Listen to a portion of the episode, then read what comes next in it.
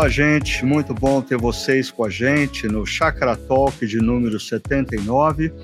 É, hoje nós estamos gravando é, esse Chakra Talk excepcionalmente aqui do nosso espaço no Chakra Paineiras, ah, devido aí a um final de semana prolongado, mas nós vamos estar conversando sobre a reflexão é, que nós tivemos no domingo, dia 31 de outubro, ah, que fala sobre a importância de nós ouvirmos a voz que vem de Deus, que é uma voz que confirma que somos filhos e filhas amadas de Deus, em quem Ele tem todo o carinho. E para essa conversa, eu convidei aqui para estar comigo é, o pastor Tiago Jaqueto e também o pastor Ricardo Augusto, ambos aqui da nossa equipe no Chácara, da Chácara Primavera. Tudo bom, Tiago? Tudo bom, Ricardo? Como que vocês estão? Estamos bem, Ricardo. Obrigado. Sempre é uma alegria. Bom estar junto, ainda mais depois de uma mensagem de um domingo tão desafiador como esse, né? Legal. E falando desse domingo e dessa mensagem, é, nós, assim, introduzimos a reflexão falando daquele momento em que Jesus é, se aproxima de um grupo de pessoas que está sendo batizada, batizado, né? Aquele grupo de pessoas. E aí eu queria começar, assim, é, batendo bola com o, o Tiago, perguntando para ele é, por que, que aquelas pessoas estão sendo batizadas? É, porque é muito comum hoje a gente ouvir falar ah, de igrejas batizando, mas às vezes a gente não tem a noção de que o judaísmo é, é, existia a prática do batismo. Você podia falar um pouquinho para a gente sobre isso? O que aquelas pessoas estavam fazendo e qual era o significado daquilo? É, essa questão do batismo é interessante porque no judaísmo realmente você não encontra muito essa, essa imagem, né? Mas é, a, quando você olha para o Antigo Testamento, você já encontra alguns apontamentos para o batismo. Por exemplo, a passagem do povo de Israel pelo Mar Vermelho, no êxodo do Egito, é um, um tipo de batismo, digamos assim, né? E antes mesmo disso, Noé e o dilúvio também é tido por muitos como um tipo de batismo. E quando você começa a ler as páginas do Novo Testamento, você encontra é, João Batista batizando. E hoje, depois das descobertas dos manuscritos do Mar Morto, na, na comunidade de Qumran, a gente sabe hoje que o batismo era uma prática dentro da comunidade de Qumran. E há muitas pessoas que relacionam João Batista com essa comunidade de Qumran, que era uma comunidade de pessoas que buscavam uma santidade e uma esperança na vinda do reino de Deus. E é interessante que é João Batista que, tanto é, é o nome dele, é João o Batista. Então ele tem essa prática. Mas acima de tudo, o batismo é uma prática de arrependimento, é alguém que se arrepende, e o batismo então é um símbolo de uma mudança de vida, né? Alguém que nasce de novo passando pelo símbolo do batismo. Então, Resumindo, seria é uma prática é, de arrependimento que demonstra arrependimento e que uh, mostra uma mudança de vida, assim. Que não foi o caso de Jesus, talvez a gente converse um pouco sobre isso mais. Uh, Jesus, mais ele é. se ele passa pelo batismo por outras isso. razões. Né? Essa seria outra pergunta que eu ia fazer para vocês, porque uh, faz todo sentido que o pastor Tiago colocou quando a gente lembra da mensagem de João Batista ah, é, convidando as pessoas a se arrependerem. Então, as pessoas estavam vindo e o batismo era um símbolo de que elas estavam arrependidas da maneira como elas viviam e que elas tinham a esperança é, na manifestação do reino de Deus. Agora, provocando aí o Ricardo Augusto, como que fica Jesus nessa história? Jesus não é o Filho de Deus que não teve pecado, por que que Jesus ele se aproxima desse grupo uh, e se submete à prática do batismo? Essa é uma excelente pergunta, Ricardo. E para responder ela, eu acho que é importante quem está ouvindo a gente, acompanhando, guardar o que você disse. Aquelas pessoas que passavam pelo batismo com João Batista, elas tinham uma esperança no reino de Deus, no reino vindouro, que o Messias de Deus traria, né? E aí, para seguir na resposta, eu quero pegar dois evangelhos. O evangelho de Lucas, que é o que a gente tem partido como texto base para as reflexões, e o evangelho de Mateus. O evangelho de Mateus parece que o batismo ganha um pouco mais de ênfase, de detalhes com relação ao evangelho de Lucas, né? E Mateus ele faz um adendo é, acerca do batismo de Jesus, que é para que se cumprisse todas as escrituras, para que se cumprisse as profecias. E de uma forma diferente, inclusive dentro do próprio Evangelho de Mateus, Mateus não vincula que profecia específica seria essa, né? Ah, e aí ele trabalha de uma forma mais genérica, mais abrangente. Isso, tá, mas e aí, o que, que Mateus está querendo dizer com isso, né? Que Jesus está se batizando para que se cumprisse toda a escritura. E aí quando a gente vai para Lucas, onde essa ênfase no batismo é menor, e a ênfase nesse céu aberto ganha mais espaço na narrativa, essa voz do amor que vem do céu ah, aberto, alguns comentaristas vão dizer que é uma referência direta a passagens como em Ezequiel ou, ou ainda em outros textos apocalípticos do primeiro século que tem relação direta com o reino de Deus. Então é como se os evangelistas estivessem falando: olha, em Jesus o reino chegou. E Jesus, para apontar para essa dimensão escatológica, essa dimensão futura do que Deus está fazendo na história, começou aqui agora, ele mesmo se submete ao batismo. E aí o batismo passa a ser não apenas então um sinal externo de arrependimento, mas passa a ser também esse rito de entrada no reino de Deus, no povo de Deus que experimenta essa realidade. Né? Legal. É, João Batista, com a sua pregação, ele convida as pessoas a perceberem a, a proximidade do reino de Deus, né? E ele vai formando, através do batismo, essa comunidade é, do reino, daqueles que têm a expectativa do reino. Parece-me que Jesus, quando ele se submete ao batismo, Jesus está ah, se inserindo como parte ah, dessa comunidade do reino. Até acho interessante, porque em Lucas 3 e 4, da mesma maneira como Jesus se aproxima e é batizado, se mostrando parte da comunidade do reino, diz Lucas 4 que Jesus entra na sinagoga como era o seu costume. A sinagoga ah, era o centro ah, da espiritualidade, não dos seguidores de João Batista, mas o centro da espiritualidade dos fariseus e escribas.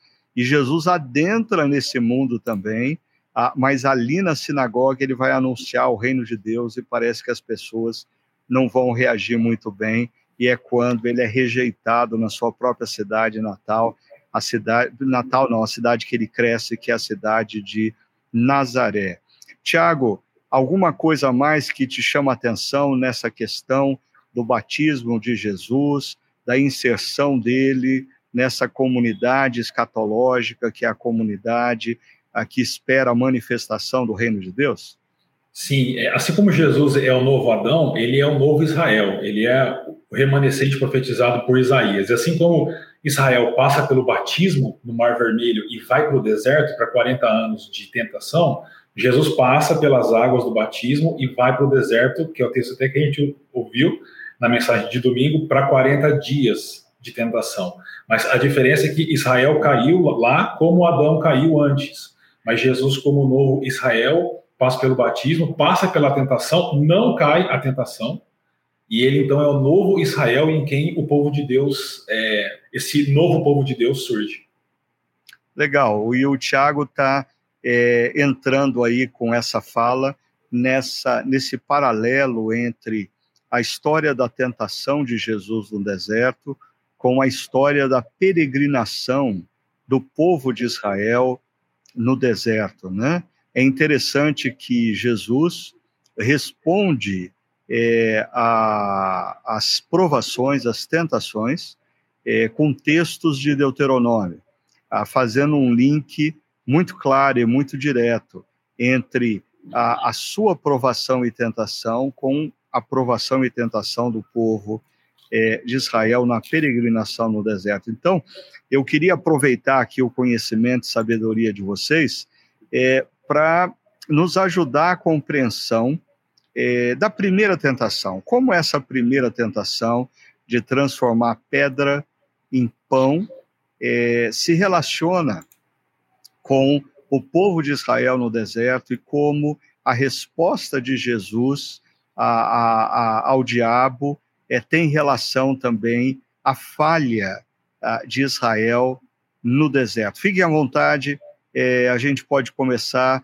é, pelo Ricardo Augusto, daí o Tiago completa e a gente vai é, é, batendo papo sobre essa primeira tentação. Dentro desse paralelo que está sendo traçado, né, é, Jesus como novo Israel, em, em contraste com Israel que falhou no deserto, quando a gente volta os nossos olhos para esse Israel que falhou no deserto, a gente vai lidar com inúmeras situações distintas. Né? E algumas dessas situações, inclusive, têm é, referência, têm a ver diretamente com ah, questões básicas, questões de sobrevivência, com alimento, com, ah, não, nós queríamos mais do que nós temos, né?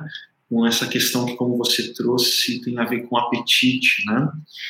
E aí, então, à medida que né, Lucas, no caso, está registrando isso, esse paralelo fica mais claro. Está falando, olha, Israel foi tentado nessa mesma área. Entretanto, a resposta do povo que falhou foi uh, outra, foi reclamação, foi uh, um tipo de lamento que não era voltado à prática de oração, era rebelião, uma ruptura com as orientações que Deus estava dando. Ah, enquanto Jesus, ele parte por um outro caminho. Ele parte para o caminho da submissão, o caminho da obediência. Né? Então, esses paralelos vão ficando cada vez mais claros à medida que a gente for caminhando é, no texto e olhando com, como se fosse com uma lupa né, para a história uh, do êxodo ali. Uhum. E você, Tiago, como que você pode nos ajudar a compreender a relação entre essa primeira tentação e, e o povo de Israel no deserto? É, é interessante que os textos que Jesus cita, eles são de Deuteronômio 6 e 8. E Deuteronômio é assim, é como se fosse um segundo pacto, entre aspas, por isso que significa Deutero segundo nomos lei, é a segunda lei. E esses textos, eles, eles vêm logo na sequência da segunda entrega da, da lei para Israel. A, a primeira, a gente lembra que Moisés quebrou as tábuas, porque o povo lá estava se perdendo junto do bezerro de ouro, né? Então, vem uma segunda chance para eles, e no capítulo 5 de Deuteronômio tem a, a lei, né, os dez mandamentos são dados de novo, e aí vem ah, textos que têm uma ideia de pacto, de aliança. E no capítulo 8 é, é uma lembrança.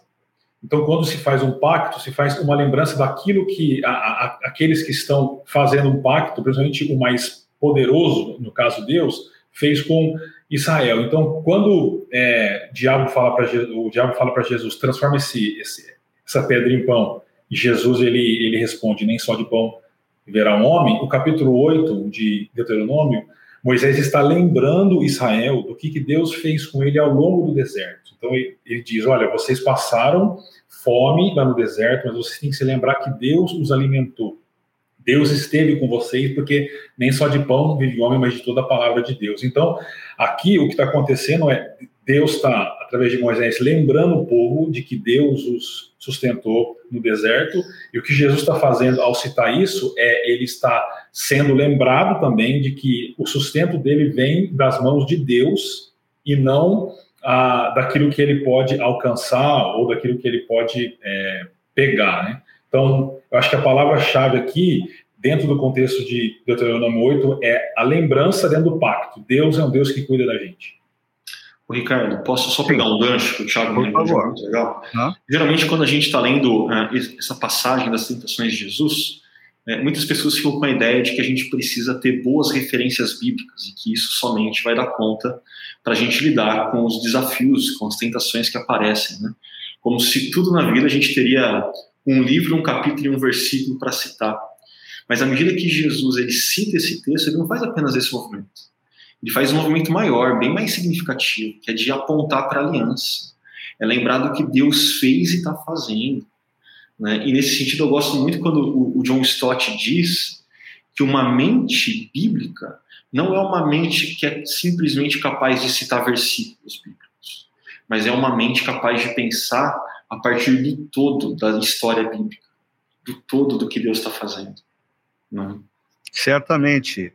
E eu creio que um dos grandes problemas que a gente enfrenta é, atualmente ah, é o fato de que pessoas é, conhecem é, os princípios da palavra de Deus, conhecem as histórias da palavra de Deus, mas elas não conseguem fazer a aplicação dessas histórias para suas próprias vidas e até para confrontar uh, o momento em que se encontram. Né? Enquanto vocês falavam sobre essa relação da primeira tentação com Deuteronômio 8, Uh, eu acho interessante, queria destacar aqui para vocês é, é, é, pensarem, conversarem a respeito.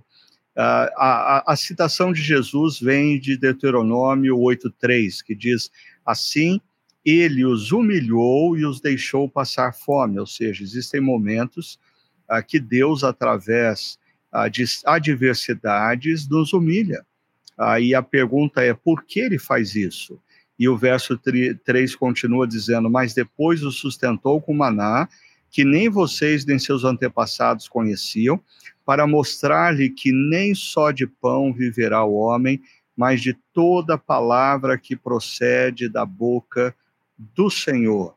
E eu queria uh, chamar atenção também para o fato de que, no contexto de uh, Deuteronômio 8, existe uma preocupação da parte de Deus de que aquela geração que estava prestes a adentrar na terra prometida olhasse para o passado, é, aprendesse com as lições do passado e não repetisse essas, a, a, essa falha, esses problemas no futuro. E até me chama a atenção no verso 12, quando a, Deus, através de Moisés, diz: Não aconteça que, depois de terem comido até ficarem satisfeitos a questão do apetite, quando eles estivessem na terra prometida e tivessem comido até ficarem satisfeitos, terem construído boas casas e nelas morado, e aumentado os rebanhos, a prata, o ouro e todos os bens, aí vem o verso 14. E o seu coração fique orgulhoso e vocês se esqueçam do Senhor que tirou vocês da terra do Egito, e o verso 17: Não digam, pois, em seu coração, a minha capacidade e a minha força, a força das minhas mãos, ajuntaram para mim toda essa riqueza. É interessante a gente pensar nesse contexto todo, porque a tentação ah, que diabo, o diabo traz para Jesus é: ah, faça você mesmo uh, transforme pedra em pão. E esse é o problema que Deus está em Deuteronômio tentando alertar o povo para quando ele estivesse na terra e estivesse satisfeito, estivesse com boa casa, estivesse vivendo a prosperidade, olhasse e dissesse assim: ah, quem fez isso ah, foram as nossas próprias mãos. E, e, e, e, parece que é isso que o diabo está falando para Jesus, né? O que, que vocês acham? Ah, sem dúvida. Ele está tentando é, fazer com que Jesus, como você pontuou na mensagem, fosse guiado pelos apetites ah, de Jesus, né? E não por uma lembrança do cuidado de Deus e uma uhum. submissão à vontade de Deus. Então é algo e é muito atual isso, na verdade. Isso é muito atual assim de como a gente precisa se lembrar, porque é, Jesus estava com fome e aquele povo também passou fome no deserto. E, e quando a gente está com fome, a gente pode negociar, digamos assim, negligenciar ou esquecer dessas lembranças de que Deus nos sustentou lá atrás. E a gente pode dizer, ah, então eu vou resolver do meu jeito aqui, né? Como você mesmo disse na mensagem. Mas é importante essa lembrança, lembrança de que Deus sustentou e continua sustentando. E no, na hora da adversidade, na hora do deserto, é a hora que nós precisamos confiar na palavra que vem da boca de Deus. Uhum. Porque muitas vezes nós estamos enfrentando adversidades, momentos difíceis, e as vozes que vêm das pessoas à nossa volta, da própria cultura, ah, é, ó, sua fé não funcionou. Ou como diz o salmista, né, que ele está cercado de pessoas que dizem: e o seu Deus, aonde está? E o seu Deus, aonde está? E aí é a hora que nós precisamos confiar é, na palavra que vem de Deus. E é interessante lembrar que a palavra que vem de Deus no contexto de Lucas 4 uh, ah, é o, o batismo de Jesus. A palavra que vem de Deus diz: Você é o meu filho amado e eu tenho prazer em você. Confia, confia no meu amor apesar da adversidade, apesar do momento no deserto, apesar da fome desse instante. Né? Augusto, alguma coisa mais te chama atenção sobre esse ponto? Senão, a gente passa para a segunda tentação de Jesus. Chama sim, viu, Ricardo? Porque quando eu olho uh, Lucas 4 e Deuteronômio 8, para mim ele está trabalhando com imagens que têm um ponto distinto. A preocupação em Deuteronômio é quando vocês estiverem bem. Hum. Quando vocês estiverem bem, vocês têm o risco de esquecer da aliança, vocês têm o risco de esquecer que Deus fez, vocês têm o risco de esquecer dessa voz que vem do alto. Em Lucas, a preocupação tem a ver com o dia mal. Diante do deserto, diante do momento de crise, vocês também correm o risco de se esquecerem da aliança, de se esquecerem da voz que vem do alto. Né? Então, a, a, nossa situação como discípulo de Jesus demanda da gente constante atenção, de certa forma. Porque, seja no momento de tranquilidade, de bonança, a, a gente pode experimentar de um tipo de Alzheimer, esquecer coisas que a gente não deveria esquecer. É. E no momento de dificuldade, a gente também esquecer de coisas que a gente não poderia esquecer, que vão nos capacitar a passar por esse momento de diversidade. Uhum. É isso aí. E, e, e indo para a segunda tentação, porque me chama a atenção, é, talvez o Tiago possa até nos ajudar e comentar um pouco sobre isso. É, existe uma inversão, né? Quando a gente olha ah, o relato da aprovação no deserto em Mateus, é, Mateus respeita uma sequência e Lucas, quando organiza esse relato, ele coloca essa que seria a terceira tentação de Mateus no centro, justamente entre do, as duas frases condicionais: se és o filho de Deus de fato, ah, faça isso ou aquilo. E a segunda tentação é aquela, eu diria que em Lucas ela é mais complicada, porque ah, o diabo pede para Jesus se curvar diante dele e adorá-lo, oferecendo para Jesus todos os reinos da terra. E a gente já falou na mensagem que essa é uma grande fake news. Né? Mas, Tiago, você podia comentar um pouco para a gente é, essa inversão de Mateus e Lucas, e talvez adentrando um pouquinho como que Jesus ah, pinça o texto de Deuteronômio 6 e traz para aquele momento ah, como que ele faz essa aplicação de Deuteronômio 6? Sim, é, essa mudança da segunda e da terceira tentação que, que você que a gente percebe em Lucas e Mateus, há, há algumas explicações, né? Mas a que eu mais gosto é a seguinte: em Mateus, a última é com relação aos reinos da terra. Então, o diabo mostra os reinos da terra e diz: Olha, se você se dobrar e, te, e me adorar, eu vou te dar esses reinos. É, e o Evangelho de Mateus termina com Jesus dizendo: Toda autoridade me foi dada nos céus e na terra. Ou seja, a última tentação em Mateus aponta para o final do Evangelho, que é o, o, o, poder e autoridade de Jesus sobre toda, todos os reinos da terra. E em Lucas, a última tentação é, se dá no templo de Jerusalém. E é, e é, interessante que o Evangelho de Lucas termina no templo. Lá no último versículo do Evangelho diz assim: e permaneciam constantemente no templo, louvando a Deus. Então é por isso que Lucas inverte, porque ele vai terminar o Evangelho no templo também. E por isso a última tentação que ele coloca é está relacionada ao templo. Por que, que é importante o templo? Porque Atos começa no templo, é, os, os discípulos ainda estão lá no templo, e o templo ainda é um lugar central para a fé.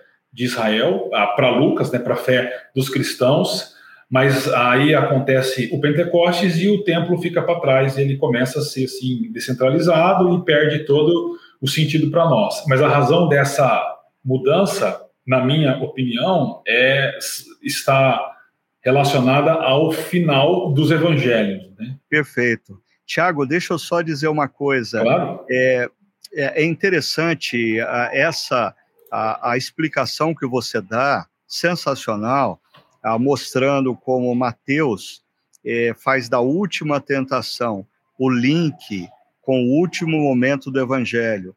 E Lucas, ele inverte para dar ênfase é, é, é, na última tentação, o que acontece em Jerusalém, e o Evangelho de Lucas termina em Jerusalém, e Atos dos Apóstolos vai começar em Jerusalém.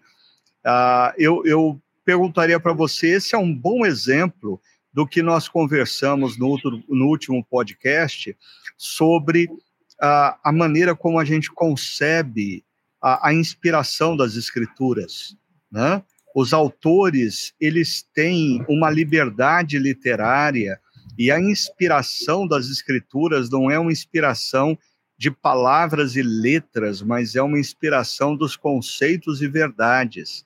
Uh, você concorda comigo? Poderia falar um pouquinho mais sobre essa questão de como esse exemplo que você deu nos ajuda a compreender como que funciona a inspiração das escrituras na maneira como nós cremos que elas foram inspiradas. É, eu, eu ouvi o podcast e, e eu concordo é, com isso, né? Talvez eu não concordaria antes de estudar, mas depois de ter uma, uma caminhada é, de estudos, não muito grande, mas ah, satisfatória, eu, eu diria que é, você está absolutamente certo, né? Porque tem evangelhos que, ao final, Jesus aparece em um lugar para os discípulos, em outro evangelho em outro lugar. Mas por que isso? Porque os evangelistas é, os escritores, eles não estavam sentados numa casa na beira do mar de férias e resolveram escrever alguma coisa sobre Jesus, uma biografia, não uma biografia de Jesus. Mas eles tinham comunidade ou comunidades diante deles com necessidades muito claras e específicas, e eles tinham essa história de Jesus e o Espírito os inspirando absolutamente, não, mas não de uma forma mecânica, né, não de modo que o Espírito ditasse as coisas, mas também com abertura para manifestação da humanidade ali do, do autor, e isso não, não é, traz nenhum prejuízo ao fato da escritura ser inspirada por Deus, eles escreveram. Né? Então, Lucas mesmo, quando você lê a, a obra toda de Lucas, que é sempre Lucas Atos, você percebe que há o movimento geográfico, né, da Galiléia até Jerusalém. Jerusalém é o centro para Lucas e de Jerusalém para o mundo todo. Então, há sim essa abertura, é, sem sombra de dúvidas. E o importante é a gente entender o que, que o autor traz de ideias, de insights, de ensinamentos a respeito de Jesus e do Evangelho. Ele, eles estão pregando, né? E assim sim. como muitas vezes, é, se nós aqui, nós três, uh, pregarmos sobre o mesmo texto bíblico para comunidades diferentes, vivendo desafios diferentes, a, a gente talvez tenha uma aplicação do texto um pouquinho distinta em cada uma dessas comunidades, é mais ou menos isso que os evangelistas fazem, né? Agora, fazendo o, o, link com a segunda tentação. Posso só dar um, pegar um gancho aí antes desse Sim, link? Por favor. Uhum. Dois pontos. O primeiro é que o Tiago mencionou algo para mim muito significativo. Os evangelhos não são uma biografia. Pelo menos não no sentido moderno que a gente tem. Você lê os quatro evangelhos, não é o mesmo tipo de literatura que você lê a biografia de Steve Jobs. São estilos literários diferentes. E eu gosto muito de um autor chamado é, Richard Balcom, que ele trabalha os evangelhos como literatura de testemunho, como esse tipo de pregação que você citou, né? E aí, quando ele é, aborda esse tipo de gênero literário, literatura de testemunho, ele fala que ela oferece um cenário consistente tanto para questões históricas, ou seja, o que está relatado ali, o que está sendo contado de fato aconteceu, tem credibilidade histórica mas ao mesmo tempo permite que ênfases teológicas sejam dadas. E aí, aqui é o segundo ponto. No podcast anterior, você trabalhou a ideia de aparentes contradições, né, que é também uma expressão para mim importante. E a gente está lendo os quatro evangelhos e a gente vai se deparando com essas aparentes contradições. Mas à medida que a gente ganha consciência de que, opa, é, não é uma biografia no sentido moderno, à medida que a gente aprofunda nos estudos, a gente vê que essas aparentes contradições não passam disso, são apenas aparentes, a gente vai ganhando uma outra percepção. Essas aparentes contradições têm riquezas ocultas, riquezas escondidas no texto bíblico para a gente. Uhum. Legal, muito joia. E então, indo para a segunda tentação, porque o nosso tempo corre aqui, é essa tentação em que uh, o diabo oferece para Jesus todos os reinos da terra, se ele, Jesus, uh, prostrado, adorar uh, o diabo, é interessante que a resposta de Jesus vem lá de Deuteronômio 6, verso 13 e 14, que diz: temam o Senhor, o seu Deus, e só a ele prestem culto, e jurem somente pelo seu nome.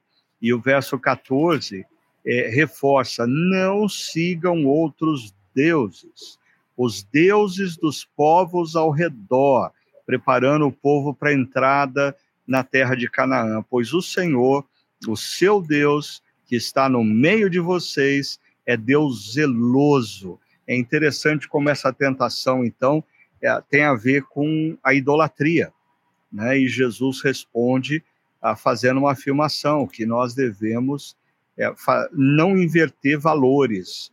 O nosso, a nossa adoração e o nosso serviço tem que ser ao Senhor. Como que vocês veem a maneira como Jesus faz a, a, a aplicação de Deuteronômio 6 nesse contexto da tentação e quais são as lições que vocês tiram, uh, muito práticas para o nosso dia a dia hoje? É, tanto em Deuteronômio quanto em, Lucas, a preocupação com a identidade, para mim, ela é, é muito marcante. Porque em Deuteronômio a preocupação é que o povo, na hora que ele se deparar com outros povos, com diferentes culturas, com diferentes deuses, eles ah, vão se relacionar de uma forma imprudente e eles vão perder a sua identidade. Né? E ali em Lucas, você vê novamente nessa repetição: se você é filho de Deus, o questionamento da identidade, faça isso. Né? Então, há uma preocupação tanto em Deuteronômio quanto em Lucas com a identidade. E algo muito marcante nessa tentação, para mim, acontece nessa expressão, é que, de certa forma, hoje, na nossa cultura evangélica brasileira, marcada por muitas vezes uma teologia da prosperidade mais soft, né, mais água com açúcar, mas ainda assim uma teologia da prosperidade, é que esse pessoal, dentro da igreja evangélica brasileira, coloca na boca de Deus palavras que estão registradas como estando na boca do inimigo das nossas almas. Né? Então, às vezes, essa tentação ela se manifesta para nós, inclusive dentro do circuito evangélico Uhum. Legal. E você, Tiago, o que, que você diria? Então, Ricardo, me chama a atenção o texto porque diz que o diabo levou Jesus para um lugar alto e mostrou-lhe, ou seja, colocou diante dos olhos de Jesus, né? Tem uma relação muito forte com a mensagem que você pregou no primeiro domingo dessa série, né? uma mensagem muito impactante para nós.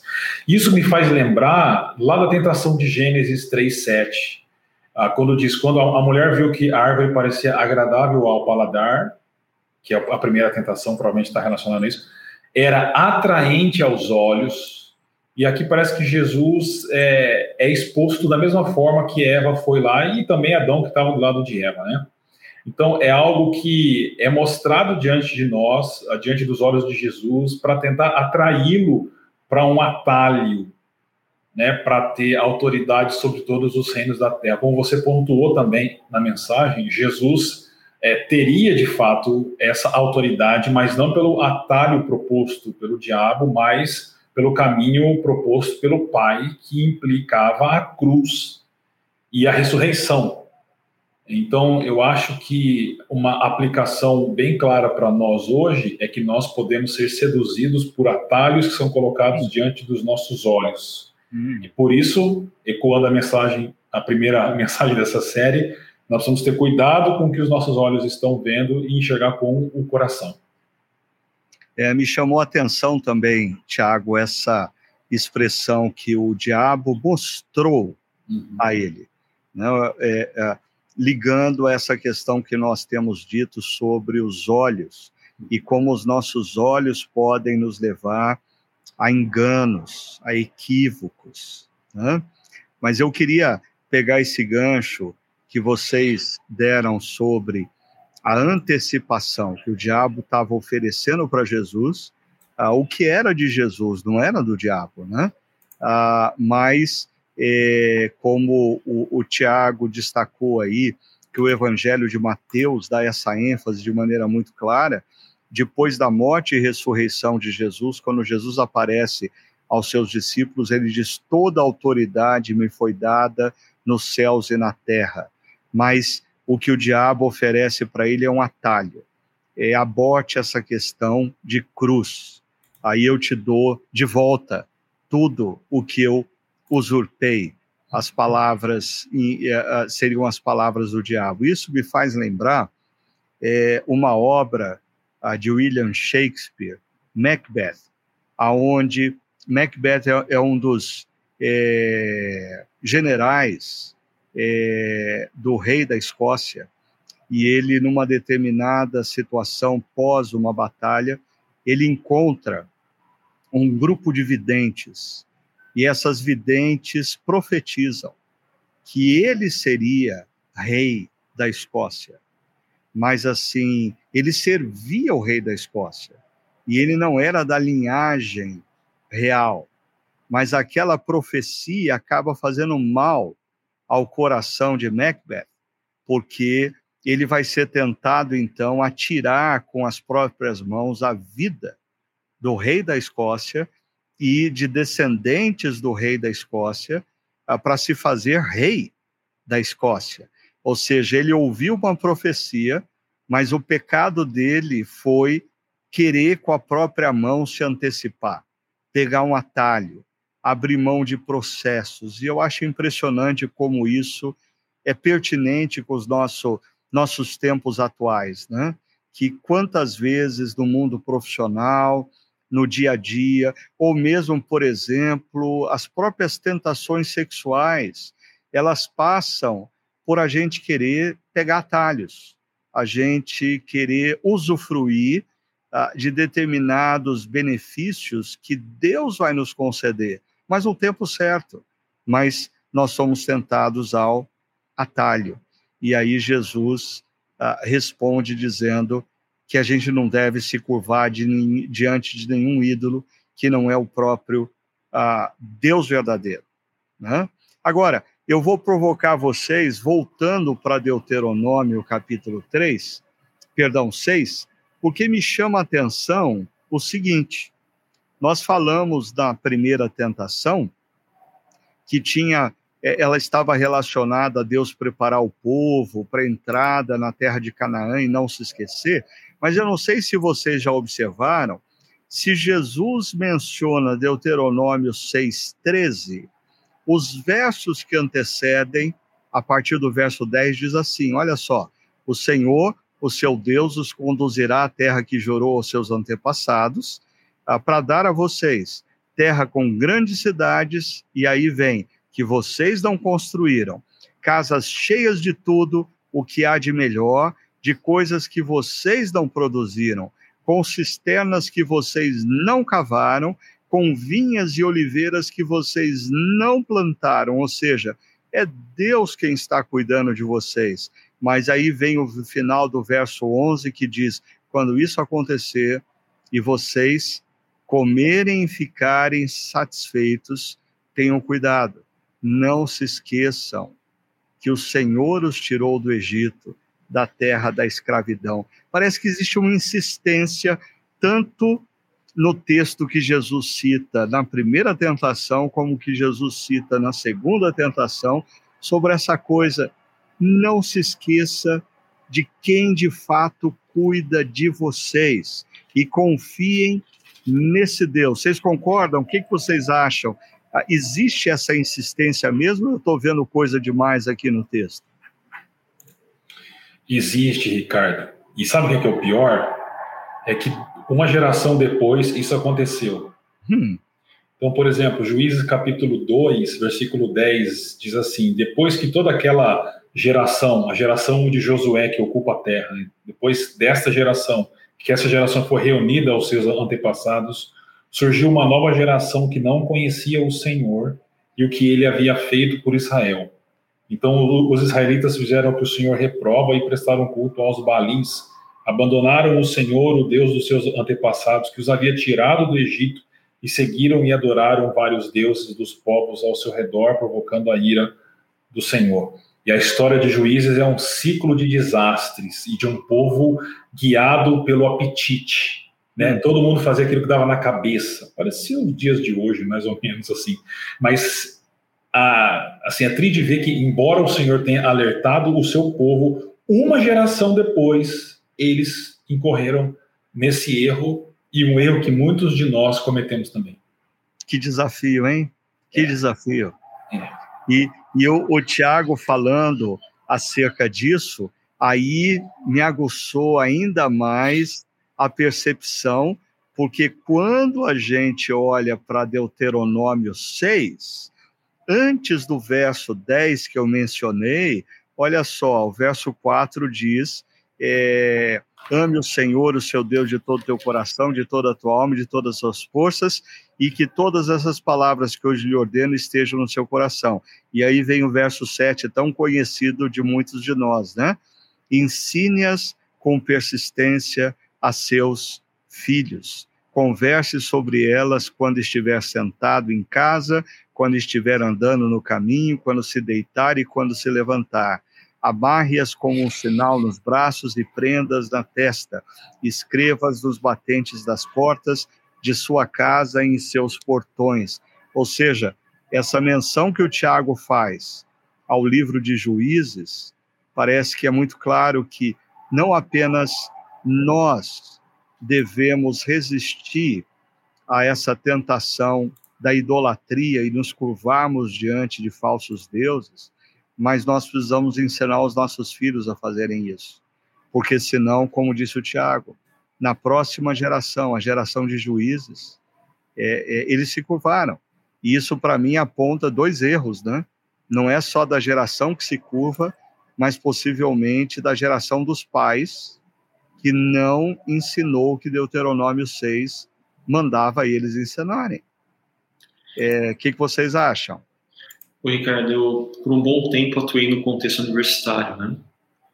E eu vi muita coisa boa que Deus fez acontecer. Mas eu também vi muito jovem chegar e tendo a sua fé confrontada, não dar conta e romper com Deus Criador. Uhum. Ouvir outras vozes que não a voz que vem do céu. E conversava com alguns desses pais, desses jovens. E aí era, assim, visível. Eles, apesar de estarem inconformados com o que estava acontecendo na vida do filho deles, eles haviam terceirizado responsabilidades que eram deles. Uhum. Eles terceirizaram para o cultinho infantil da igreja que eles faziam parte, é, eles terceirizaram para a escola particular confessional na qual matricularam os filhos deles, mas eles não haviam assumido a responsabilidade de ensinar, tanto com as palavras, quanto com o próprio testemunho, com o próprio tipo de vida que eles viviam dentro de casa. Uhum. E isso formou jovens frágeis, jovens que não deram conta, não deram conta dos desafios que a universidade inclui. É. Demais, infelizmente. É, e no livro de Juízes, para mim, um dos trechos mais chocantes é quando fala daquele jovem levita que se torna um adorador de falsos deuses na casa de Mica. E qual a minha surpresa ao perceber, na medida em que a narrativa dá continuidade, de que aquele jovem idólatra, que não apenas se curva diante de falsos deuses, mas se torna, se torna um sacerdote de falsos deuses. Ele era neto de Moisés. Neto de Moisés. Eu fico pensando, meu Deus, como nós precisamos priorizar os nossos filhos enquanto é tempo, a, e ensiná-los os caminhos do Senhor. porque não deve ter coisa mais terrível do que você olhar para a geração ou dos seus filhos ou dos seus netos e não ver mais temor do Senhor. Ah, deixa eu ir para a última tentação, então, que para mim, eu confesso para vocês que ela é a que me parece que mais precisa da ajuda de vocês para nossa melhor compreensão. Porque a Lúcifer é, diz para Jesus se jogar do pináculo do templo, e Jesus responde para ele com um trecho de Deuteronômio 6, dizendo: ah, Não tentarás o Senhor teu Deus. E aí, começando pelo Tiago, Pastor Tiago, que história é essa de tentar Deus? Eu sempre ouvi falar que nós somos tentados pelo diabo, mas assim, nós, seres humanos, podemos tentar Deus. O que que Deuteronômio quer dizer com isso e o que Jesus quer dizer com essa citação? É muito interessante, porque Jesus está citando Deuteronômio 6,16, que diz: Não ponham à prova o Senhor, o seu Deus, como fizeram em Massá. Massá é, é uma referência a Êxodo 17, de 1 a 7, quando o povo está em Refidim, com sede e não tem água. E o povo então se rebela, fica bravo, e aí Deus orienta Moisés, ele bate na rocha e sai água. E no final desse texto, Êxodo 17, de 1 a 7, diz assim: E chamou aquele lugar Massá e Meribá, porque ali os israelitas reclamaram e puseram o Senhor à prova, dizendo: Olha o que é pôr à prova o Senhor está entre nós ou não? Então, pôr à prova a luz do texto de Deuteronômio e desse de Êxodo é duvidar da presença de Deus com a gente. Uau! Então, é, é. é mais ou menos o que a gente mencionou atrás, aquela experiência do salmista é, com as pessoas ao redor dele dizendo: Seu Deus, onde ele está? Mas o problema é quando o próprio salmista começa a duvidar que Deus está com ele, que Deus está no caminho dele. Isso. O, o, o, então, Augusto, como isso se aplica nos nossos dias? Ah, em que situações nós corremos o risco de colocar Deus à prova? É, olhando para a história que o Tiago cita, né, como sendo o contexto onde se colocar Deus à prova vem, me vem na cabeça sempre quando nós assumimos posturas é, arrogantes que, tem, que pensam de alguma forma, têm essa pretensa ideia de que não, nós podemos colocar algumas condições para Deus. Né? Nós podemos forçar Deus a agir da maneira que nós queremos. Né? Então, diante de uma crise financeira, eu coloco condições para Deus e chego falando: olha, Deus, se não for nessas condições, o Senhor não está manifestando cuidado.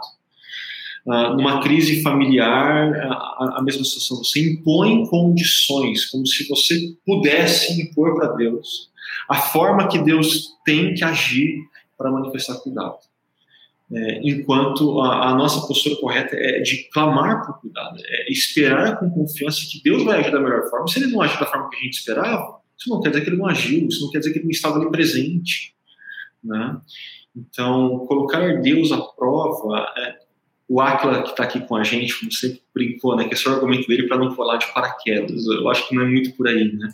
No paraquedas você tem uma estrutura de segurança que foi pensada para aquele salto mas é quando você fosse pular do avião, você falava, Deus, eu não vou usar o paraquedas, mas eu tenho que chegar lá inteiro.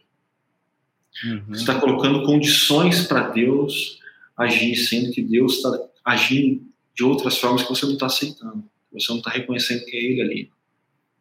E isso que você está falando, Augusto, será que existe relação com o fato de que nas duas primeiras tentações, Jesus responde dizendo: está escrito.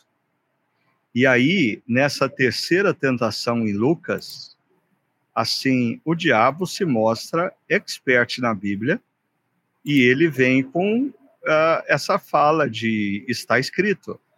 Porque, pelo que o Ricardo Augusto coloca, uh, isso me faz pensar que existe o perigo de muitos cristãos fazerem uso da Bíblia para tentar a Deus, para provar a Deus, ah, distorcendo os textos bíblicos ou demandando de Deus. Ah, eu, eu acho muito interessante. Ah, Tiago, você acha que existe alguma relação ao fato de que Jesus responde por duas vezes, ah, está escrito, e aí o diabo vem com esse papo furado de que está escrito, como se ele entendesse e compreendesse e fizesse uso das escrituras? É, diz aquele velho ditado, né? A Bíblia é ruim de todas as heresias. E é verdade, porque a Bíblia, você, quando você estuda seitas e heresias, todas elas vêm da Bíblia, de um texto que eles acharam na Bíblia. Mas é curioso isso que você falou, porque a sensação que dá é que é, é, o diabo percebe que Jesus está respondendo com base naquilo que está escrito na palavra de Deus e ele vai, e ele vai para mesmo caminho. Então tá bom, então também está escrito isso. Tum. Só que ele aplica o texto de uma maneira equivocada e Jesus coloca ele no lugar respondendo também com a Bíblia, né? Porque é, esse, esse, essa última tentação, ela me lembra muito assim. Eu já ouvi é, falar de, de, crianças que têm comportamentos ruins na escola é, e, e, a causa desses comportamentos é porque eles não eles não é, passam muito tempo com os pais ou, ou, ou, o pai o pai é separado e aí é um tipo de comportamento para chamar a atenção do pai né para chamar a atenção das pessoas. Eu acho que foi por esse caminho que o diabo foi falou ah então tá bom se você é filho chama a atenção do seu pai aqui pulando daqui. Aí Jesus diz eu não preciso disso e aí é a questão de não tentar Deus. Eu não preciso tentar Deus, eu não preciso ter dúvida da presença dele. Ele está aqui. Eu não preciso chamar a atenção dele. Ele está aqui. Por isso Jesus diz: é, não preciso, é, nós não devemos tentar o Senhor. Então, o diabo usa sim, mas ele usa de uma maneira errada o texto. Ou seja, ele, Jesus está dizendo: eu confio que Deus está aqui, eu confio no amor dele. Sim. Eu não preciso colocar Deus à prova. Uhum. Eu confio no amor dele. Uhum. Né? E o, o, a, o texto bíblico termina esse relato com um verso que na pregação nós não exploramos, então eu queria trazer aqui para vocês, que eu acho que ele é muito interessante e que ele pode ajudar também aqui os nossos ouvintes ou aqueles que nos assistem. Diz é, Lucas capítulo 4, verso 13: Tendo terminado todas essas tentações, o diabo o deixou, deixou Jesus. E aí, Lucas coloca uma frase interessante, enigmática. Ah, ele diz: até ocasião oportuna. Na opinião de vocês, qual é essa ocasião oportuna no Evangelho de Lucas que o diabo volta a atacar? Essa é difícil, hein? Vamos lá. É, é difícil porque, à medida que eu estava estudando esse texto para estar tá aqui com vocês, né, é, eu vi que alguma, alguns autores fazem diferentes propostas para lidar com esse verso e encaixar, inclusive, o todo do Evangelho de Lucas num esquema a partir dessa ação do inimigo das almas, do acusador. Mas olhando para o texto, tentando uh, ser até mais simples na resposta, é, em Lucas acontece antes da crucificação, momento oportuno. Mas isso não quer dizer que Jesus não enfrentou resistência e adversidades é, nesse interim desse verso 13 de Lucas, do capítulo 4, até um pouco antes ali em, em Lucas 22. Não, ele, ele, lidou com resistência, ele lidou com, com desafios, né?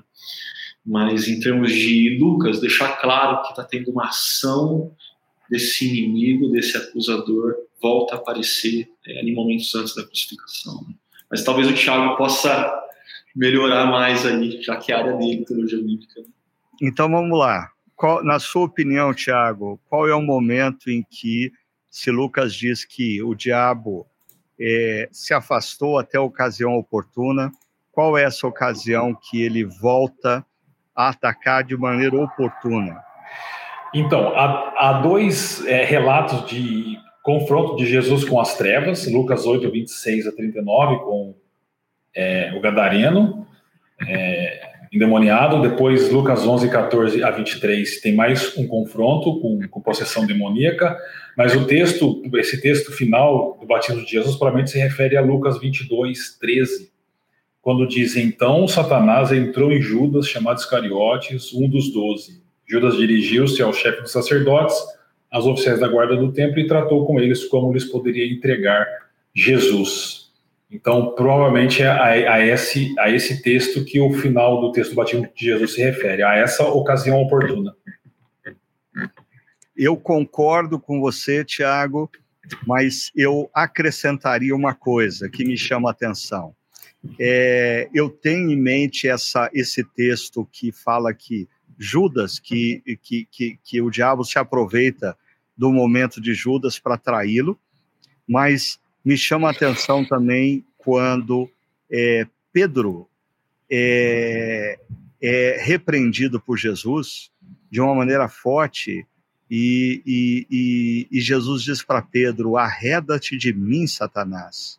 Quando Pedro está tentando impedir Jesus ou tentando convencer Jesus a não ir para a cruz. Né? Isso para mim é muito forte pelo seguinte: Judas era um discípulo que ah, caminhava com Jesus, e às vezes a gente se esquece do fato de que Judas era o tesoureiro do grupo. Judas era alguém de confiança de Jesus. E Pedro, ah, dias antes, faz uma afirmação bombástica dizendo que Jesus é o Messias, e dias depois, ele está sendo, as suas palavras estão sendo usadas para tentar dissuadir Jesus da ida para a cruz. Então, o perigo que a gente precisa tomar, ah, o cuidado da vida, né? É, como que vocês veem, como isso se aplica para nós, para a gente encerrar aqui o nosso podcast? Essa coisa de que os próprios discípulos que caminhavam com Jesus, num determinado momento, suas palavras e suas ações são usadas pelo diabo contra Jesus. Apertei, né? É, porque assim, o texto que você cita, ele é, é, principalmente usado pelo Marcos, né? E o Marcos usa o que a gente chama de segredo messiânico, assim, os discípulos não entendem quem é Jesus de verdade, qual é a missão de Jesus. Então, eu responderia dizendo que a gente precisa realmente de um conhecimento, e eu não falo conhecimento racional, conhecimento técnico, não, de conhecimento de discípulo, né, é, e de discípula, de saber quem é Jesus é, e qual é a, é a, missão que ele teve e tem, e, e quem somos nós, e aí a gente toca na questão da identidade, é, e quem é o Jesus que a gente está servindo. Eu diria que é a questão da identidade, é nós sabermos quem nós somos, que tipo de povo nós somos. Uhum. Legal. E você, Augusto? Ah, eu acho que a gente está em vantagem comparado aos discípulos. Os discípulos ainda não tinham clareza do que, que a cruz significaria e de que a ressurreição viria. A gente tem. Uhum, uhum. A gente sabe que a cruz está vazia, que o túmulo está vazio e que o Cristo que está ressurreto está sentado à direita do Deus Pai Todo-Poderoso. A gente está em vantagem. Mas não é porque a gente está em vantagem que a tentação que o acusador ofereceu para Jesus em Lucas 4, de tomar atalhos, ou que os discípulos, sem saber, eles repropunham para Jesus: tome atalhos, evite dor e sofrimento a, a gente sabe que não, a nossa espiritualidade é marcada pela cruz, é, é marcada pela ressurreição de Jesus. Né? É. Então a gente tem vantagem, mas isso não quer dizer que a gente não vai ser tentado, não vai ser desafiado a tomar atalhos e evitar coisas que na verdade a gente não tem que evitar. A gente só uhum. tem que encarar elas à luz do Jesus que morreu e ressuscitou.